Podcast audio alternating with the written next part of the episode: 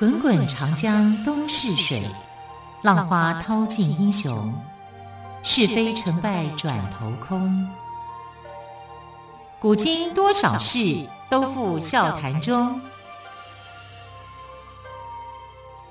陪你说历史，汪培制作主持。亲爱的朋友，晚安，我是汪培。今天是星期一，又是一个星期的开始。在上个星期的节目当中，我们谈到了。阿基里斯不想再打仗了，因为毕竟特洛伊战争已经打到了第九年了，所以他跟他妈妈哭诉哦。那妈妈去找谁呢？当然去找天神宙斯，因为只有宙斯才能解决这个问题。那么关于找了宙斯有没有办法解决这个问题呢？我们就要请我们特别来宾于远炫老师再一次到我们节目当中来给我们做介绍跟说明了。于老师好，主持人好，听众朋友大家好。于老师，对，找了宙斯有用吗？有用啊，真的，但是改变不了结果。是，啊，只是说延长这样子吗？对，他就是呃，其实宙斯在当下的反应啊，就是能拖就拖嘛，因为他不轻易许下诺言，嗯，因为他许下诺言，他就一定要实现。那是因为是一个神谕，对，对，所以这个特提斯呢就去诱惑他嘛，啊，所以要达成儿子的这个心愿。但阿基里斯也不是说他不想打。啊，他只是觉得阿加曼农要给他一个教训、嗯、啊！阿加曼农在处理事情上面实在是太过分了，嗯，私心太重，对，私心太重，所以他是想要让希腊人在没有他的情况之下，还能够打出什么仗？诶，要希腊人来求他，嗯啊，如果最后希腊人来求他的话，他还是愿意的。好，这样心态可能是这个样子。那我们来看这个，当阿基里斯不打的时候，那会是一个什么样的情况？其实最重要的两个主角在希腊里面，当然就是梅内劳斯，就是斯巴达的国王，对不对？另外一个就是帕里斯王子嘛，他们两个应该就算情敌嘛。到底是你抢了我的老婆，还是我的老婆呃故意啊，就是要跟你私奔的啊？这个事话一定要说清楚。那打了九年，大家都觉得累了，为了一个女人。假如是这样的话，啊，没有为了其他的利益，只是为了一个女人打了九年的仗，那真的也是很辛苦的一件事情，啊，所以后来这个呃，这个帕里斯的这个哥哥啊，啊，就是帕里斯的哥哥就跟他讲说，就赫克特，赫克特是特洛伊的统帅啊，他就讲说，你这样下去不是办法。你必须要去面对，因为他发现他的弟弟哦，就是跟了海伦以后啊，其实就整个斗志都没有了。嗯哼，因为他想保护海伦，可是前面人帮你打仗，死伤那么多，然后你在后面跟你的女人在一起那么快乐啊，他哥哥也看不下去啊。不但说是他看不下去，连海伦都看不下去。他觉得你是必须要去尽自己的责任，呃，至少你要去上战场啊，跟这些战士们啊。在一起，站在一起，对，站在一起，人家是为了你在打仗的哈。那我们可以知道，就是说，诶，他为什么会不愿意打仗？其实就是私心，也是为了海伦嘛。嗯，他不想离开海伦。嗯，好，但被海伦这么一说，他又觉得是应该要去处好好的处理，要去面对，你要去面对他，处理他，才能够放下他嘛。对，对不对？放在这边也蛮适用的。对，对，所以他就去找了他的情敌啊，就是梅内劳斯，就讲说，这是我们两个人之间的事情。你让这些部队哈，我们这些部队千里而来哈，你千艘战舰来打这个特洛伊，打了这么辛苦，打伤的伤这么久哎，劳民伤财。是啊，啊，这里面还有后勤补给，还有很多的事情，嗯、对不对啊？然后这个你知道特洛伊是很难打的，所以希腊的这个战舰哦，后来都是打希腊呃特洛伊的盟邦，就是盟友。啊，他们是先把他的盟友给消灭，然后让这个特洛伊变成一个孤城，啊，就是独孤立无援，嗯，是这样子的。所以，那那这个呃，帕里斯就说：“那这样了，我们来单挑，嗯哼，我们来单挑，就是只有你跟我，你赢那就是拿走啊，我老婆就归你了，因为就你输那就是归我了。我们两个人的决斗，我们不要去干涉到其他的人，其他人都不要参与。”那你这样就是也要发一个誓言嘛，对不对啊？然后这样子就就算数啊。所以呢，呃，其他的希腊或者是特洛伊的人也觉得这样很公平啊。这本来就是你们两个人之间的事，你们两个情敌之间自己去决斗好了啊。所以后世的这个情敌之间决斗可能也是这样啊，就是说，哎，来，我们俩公平啊，我们就来决斗，谁赢谁带走啊，谁输谁留下啊。怎么不问女方的意愿呢？对啊。但海伦也愿意嘛，uh huh. 就是说你你，但海伦的角色就很尴尬了，嗯、因为她后来是站在那个特洛伊的城墙上，看着她前任的丈夫跟她现在的丈夫在决斗，嗯哼，这不是很尴尬吗？哪一方赢了，她都心里头不好受啊，嗯、是不是？哈，就没有考虑到女方的角度，啊，这个你说的是对的，对啊。那呃，帕里斯王子提的这个提议啊，那梅内劳斯也接受了。啊，因为就是我们两个人对决嘛，嗯、啊，那这样他他是接受的啊。那你知道希腊人在对决的时候是很好玩的，不是说那个拿、啊、直接刀剑出鞘没有吗？不是不是，啊、因为他们用的是长枪矛这种东西，哦、对，所以他们一个就是拿着长矛，一个人举着盾牌，盾牌啊，就是。然后他们就要先猜拳，看谁 谁先出矛吗？对出矛的赶着另外一个赶拿马上把盾拿出来吗？对啊，就谁先开始丢。哦他们是远距离的进攻，不是像像近距离的，不是哦，是远距离的。对对对，就是看谁先丢长矛啊啊！结果是这个帕里斯王子先丢长矛，哈哈，而且抽签这签运真不好啊。嗯这个梅内老师大概会踹到落赛，真的，因为帕里斯其实武艺很强，是啊，他可以跟这个呃他的哥哥打成平手。你就可以知道他的武艺不是我们想象中的那么弱的，他是很强的啊。但他只能够防守了啊，所以他们就是站定一定的距离。所以古代的决斗跟我们想象的不一样，嗯、他就站定好一定的距离以后啊，然后这个帕里斯王子就把他的长矛丢丢出去，对，丢出去以后呢，这个呃梅内劳斯就只能拿他的盾啊，那时候的盾呢是用羊毛做的。啊，用羊皮去做的，啊、做成的盾啊，是让你吃不穿这样。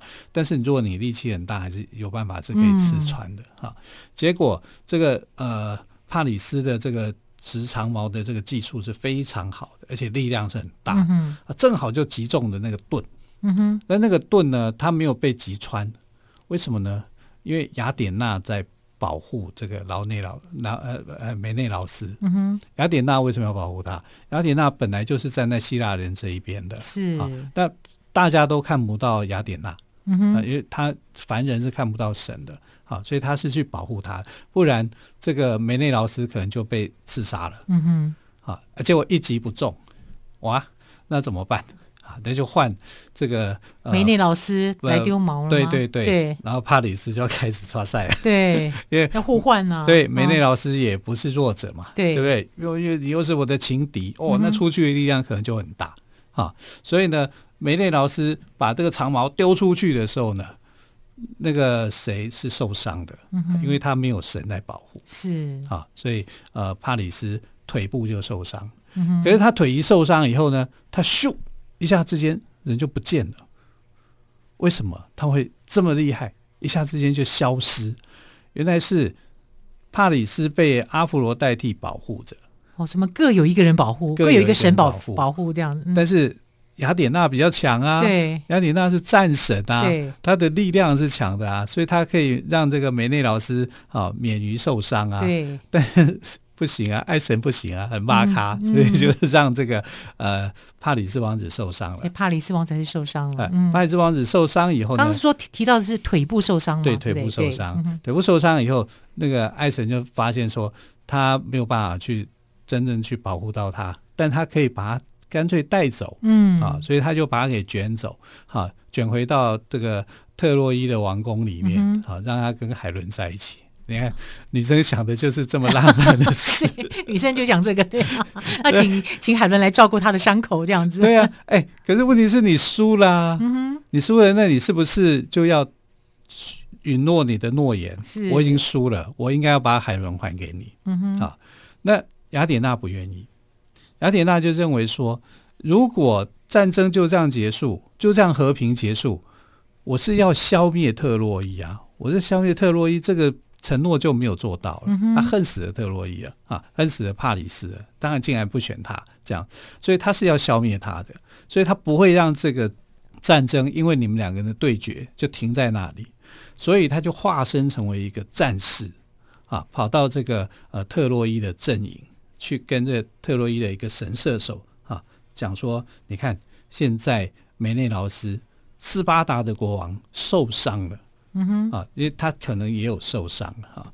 其实他没有受伤了，他是被被雅典娜保护好的。那个那个神射手叫做潘达洛斯啊，他也是非常厉害的一个神射手。他说：“你啊，因为他化妆成为那个战士，就变成凡人了，他也认不出来啊。那就是说，哎，趁这个机会，你的神射一箭就可以把这个呃梅内劳斯给射死，射死以后，这个战争就结束，嗯、我们特洛伊人就获胜。”哦、啊，所以这个呃潘达洛斯就听了雅典娜的这个意见教唆嘛，啊、嗯，所以他就放冷箭。这个冷箭呢，照理讲啊，应该就是雅典娜放的冷箭，嗯，因为他是教唆的啊。可是没有人知道这个战士哪里来的，他就是雅典娜的一个化身啊。他让这个神射手啊，就听了他的话，放了一个冷箭去射中了梅内劳斯。哦，对，但梅内劳斯没有死。啊，因为雅典娜在保护着，他只是让他受伤，啊，但是看起来就好像很严重那样子啊，其实只是轻伤，但这个效果会引起什么？大家就在想说，哎，你们背信，你们起的誓言，谁赢得那一方，谁就可以带走海伦。结果我们赢了，你竟然派射手来射中他，来射那个梅内劳斯。对，那你这样的话，是不是要引起纷争？对啊，希腊人就。所以这个就是雅典娜的计谋，雅典娜的计谋，因为挑起两国之间的对的纷争。没错，就是仗不打不行哈、嗯。可是仗不打不行，希腊人已经没有了阿基里斯了，嗯、没有了阿基里斯，然后我们一对一的谈判，一对一的打斗，哈，也变成没效了。嗯、没效以后，一对一不能打，那就变成什么？那就是国对国要打了，对啊，那这时候特洛伊人呢就要跟这个希腊人要精锐进出。好，精锐进出的部分呢，我们就请于老师，我们先休息一下，待会再来聊喽。好的。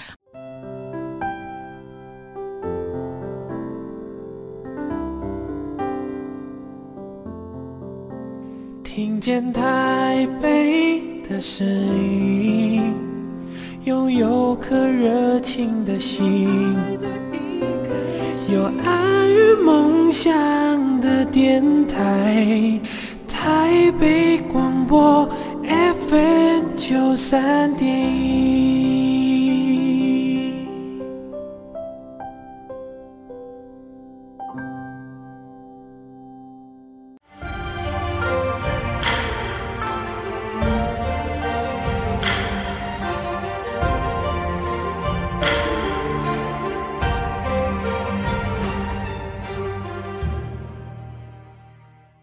我们聊到了单挑的部分没有办法解决问题，所以回到了国与国的对决了，也就是希腊要对抗对特洛伊了。这部分于老师来帮我们讲一下。对啊，这是雅典娜的这个心不甘情不愿嘛，他、嗯、不愿意让这个战争就这样的，因为他们两个的决斗而结束、嗯、啊。这反正就牵扯的就越来越深，越来越广、嗯，连神啊，天上的神都卷进去了。对，因为各有各自要保护的人。对啊，对你看卷进去的就有雅典娜，雅典娜还有这个爱神，对不对、嗯、啊？就阿芙罗代替，阿芙罗代替，因为他的能力。比较是比较浪漫的啊、嗯，所以他打仗能力是不行的啊，所以他雅典娜是战神呐、啊，对呀、啊，当然，那战神他就化成为凡人啊，去帮助了这个呃希腊这一方，对，好，那那个时候希腊已经大将不在啊、嗯，就是啊阿阿基里斯已经不在了、嗯，不在以后呢，其他的英雄就出来了啊，就是已经有别的好汉，英雄好汉就会出来说，嗯、哎，我要为国家去奋斗。那其中一个将领哈。叫做戴奥米德斯，嗯、戴奥米德斯其实他是这个奥德修斯的好朋友，因为当年要去请阿基里斯的时候，就在外面攻打的。哦，那那个人就是戴奥米德斯，他其实是战将型的，很厉害啊。那很厉害呢，可是呢，就是大将不在。然后你廖化当先锋，看这个廖化还是很厉害的啊！他就跟特洛伊人打的时候呢，把特洛伊人也是呃打得乱七八糟。但为什么会打得乱七八糟？其实是因为他相信这个雅典娜会帮他啊，因为他是雅典娜的忠实的信徒、嗯、粉丝啦，嗯啊，所以雅典娜也现身在他的面前，就跟他说：“我给你勇气，你上战场你不会输，你一定会赢。”听得多振奋啊！对呀。啊，其实可能他也没有给他什么神力，只是告诉他你要去打啊。所以戴奥米德斯就因为有神的鼓励，哈，他就上场去作战啊。所以鼓励很重要，对，就就什么都赢。但是啊，后来这个雅典娜就想说，你那么厉害哈，那我就先走了啊，因为因为他还是要回去啊，啊，别等他打完，然后他就回到这个呃天庭以后啊，就是奥林匹奥奥林帕斯山以后呢，又听到了这个啊。戴奥米德戴呃米德斯啊，在呃戴欧米德斯在跟他求救，救命啊救命啊，我快输了，他又回来。所以戴安娜啊、呃，不雅典娜又回来了。对，雅典娜又回来帮他啊，因为不行嘛，还是还是不行。但是因为有神力的加持，他这一次就给他神力的加持啊，给他神力的加持以后呢，他就打得很猛。然后雅典娜后来还是走了。啊，然后他留下他的弟弟，因为这个时候战神阿瑞斯又来了，他就跟阿瑞斯讲说：“你就在旁边看戏就好啊，你都不要管啊，神不要管人的事情。”可是阿瑞斯就不管了，因为他觉得这个打仗啊很刺激，然后他又是他也是战神啊，只是他们两个人的战神地位不一样，他是就单打独斗那种的啊，所以他也参战，他就化身成为这个呃战士，就是去上战场，就跟了这个呃。戴奥米德斯啊，希腊的这个，因为一个是特洛伊，一个是他，他就化成为特洛伊的战士，来跟这个呃戴奥米德斯来打，就戴奥米德斯竟然把战神给打败，天哪！对，然后战神还还露出原形，是跑掉了。那所有的希腊人就在想说：哇，我们的将领竟然把战神阿瑞斯打败，那我们就攻无。攻无不克，战无不胜，战无不胜，攻无不克。对，就非常非常的有自信，对，然后士气也大大的提升。对，好，然后这个时候呢，这个呃呃戴欧米德斯啊，他就想要去跟另外一个这个呃特洛伊的王子作战。这个王子叫伊尼亚斯。那伊尼亚斯呢，他其实不是特洛伊的直系，他是旁系的啊，而且他的妈妈是谁呢？他的妈妈就阿佛罗代替，他是阿佛罗代替的私生子，所以你知道，在这个呃特洛伊战争里面哦，基本上哦跟神也是有关联的，因为很多人都是神的私生子，不是阿佛罗代替就是阿波罗，不然就是谁谁谁哈，就是因为是英雄嘛，好，那这个呃伊尼亚斯哦参战的时候，好对上了呃戴欧米德斯，那戴欧米德斯这时候就发疯了，好像。所向无敌一样，哈，他竟然就把伊尼亚斯打成重伤了。那阿波罗就想，呃，不是阿波罗，这个阿波罗代替，这是我儿子，我总要去救他，当然，所以他又现身，又把他的儿子给救走，啊，因为不得不救啊，想办法，要不然就真的会死，因为他是凡人啊，他是属于人的身份，人是会死的，是啊，所以他就就救走他了。那你可以看到，就是说，在这场战争里面呢，已经不再只是。人跟人之间的作战，对，还有神也在神跟神之间的作战，而且这个神的壁垒很分明。分明对，像啊、呃，这个阿波罗代替，他就是帮助特洛伊的。阿波罗代替，阿波罗代替，啊、他就帮助这个呃特洛伊的。嗯、好，然后雅典娜。啊，就是帮助希腊，希腊，尤其是雅典娜，雅典娜的态度太明显了啊，所以这就引起了后来这个呃天神宙斯的不满啊，因为天神宙斯这个时候已经同意了这个特提斯的这个呃求。情啊，请求要让这个战争上面让希腊人败退，嗯、哼。所以他就出面干涉，他就说你们这群神再去。跟我去干扰那个人间的战斗，战通通给我下地狱去。嗯哼，好，就是把你扔到这个呃最可怕的地狱里面。嗯哼，好，那神就想说，为什么天神宙斯啊发那么大的脾气？从、来没看过他发，就会突然想管这件事。对对对，对这当然就跟他的过去的情人、无缘的情人是有关的。嗯，啊，所以就。不敢再去干涉到这个呃人间的一个战争了，所以又从这个神的战争，就重新再回到人的战争。嗯、那这个回到人的战争以后呢，也就是这个呃阿基呃阿基里阿基里斯他重新再出现的时候，哦，因为必须要由他来获得这场战争的最后的结果。嗯哼那我们先来做一个预告一下，就是，哎、嗯，这个结果其实很明显，就是特洛伊人是被打败的，嗯、啊，但是阿基里斯后来也死了，啊，阿基里斯怎么死的呢？